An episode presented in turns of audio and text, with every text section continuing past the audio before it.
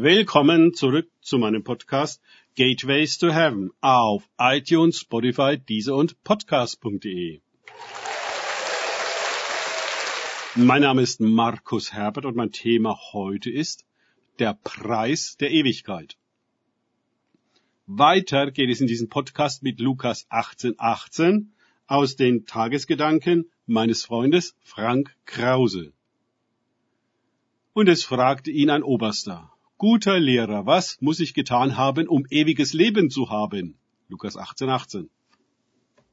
Ja, das ist die Frage, die viele interessiert und worauf sie ihr Augenmerk richten. Was muss ich tun? Und dieser Oberste, er hatte sehr viel getan und die Gebote von Jugend an eingehalten. Lukas 18, 21. Das ist sehr viel mehr, als die meisten von uns vorweisen können. Und Jesus widerspricht der Behauptung des Mannes nicht einmal. Seltsam, dass er das ewige Leben trotzdem nicht hatte und nun zu Jesus, den guten Lehrer, danach fragt. Natürlich gefällt dem auf das Tun gerichteten Mann die Antwort Jesu nicht. Denn er sollte seine Habe, er war ja sehr reich, Lukas 18, 22, loslassen und Jesus folgen. Das ist ganz logisch, denn Jesus hat und ist das ewige Leben. Es ist eben nicht mit Taten zu erlangen, sondern in einer Beziehung zu finden, die der neue Reichtum eines Menschen wird. Sind wir in Christus, sind wir im ewigen Leben. Das ewige Leben kann man nicht haben, nicht kaufen, nicht erarbeiten. Man kann es nur in einer Beziehung finden, in der Jesus uns in dieses göttliche Leben hineintauft. Es ist nicht in unserer Verfügung, sondern in seiner.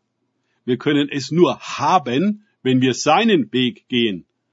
Um es zu bekommen, müssen wir zu Jesus kommen, immer näher, immer tiefer und noch tiefer das bestimmt über das Maß des Lebens, das wir von ihm empfangen können. Viele denken, wenn sie bekehrt sind, dann haben sie das ewige Leben. Das ist auf der einen Seite richtig. Aber besser, wir würden es so formulieren. Bekehren wir uns, haben wir angefangen, die Beziehung mit der Quelle des Lebens einzugehen. Haben wir angefangen, den Weg des Lebens zu gehen.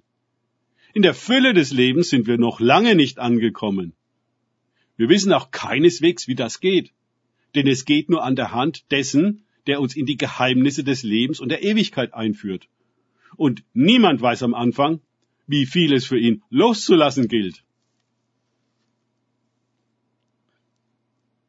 Ich bin heute, nach zig Jahren meiner Bekehrung, sehr vorsichtig geworden mit solch vollmundigen Versprechen an die Neubekehrten, dass sie nun alles haben, was es zu kriegen gibt und natürlich auch das ewige Leben.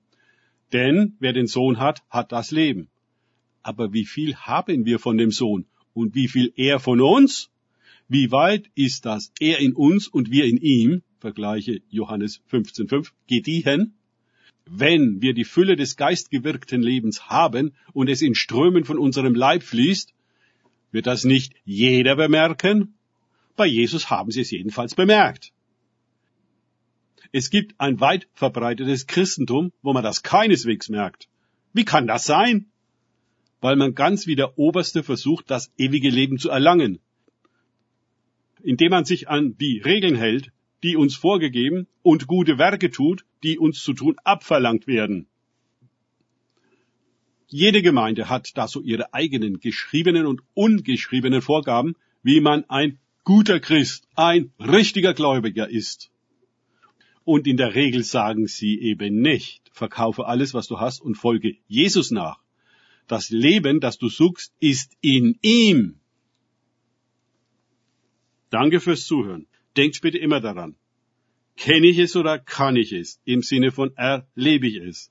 Erst sich auf Gott und Begegnung mit ihm einlassen, bringt ewiges Leben. Gott segne euch und wir hören uns wieder.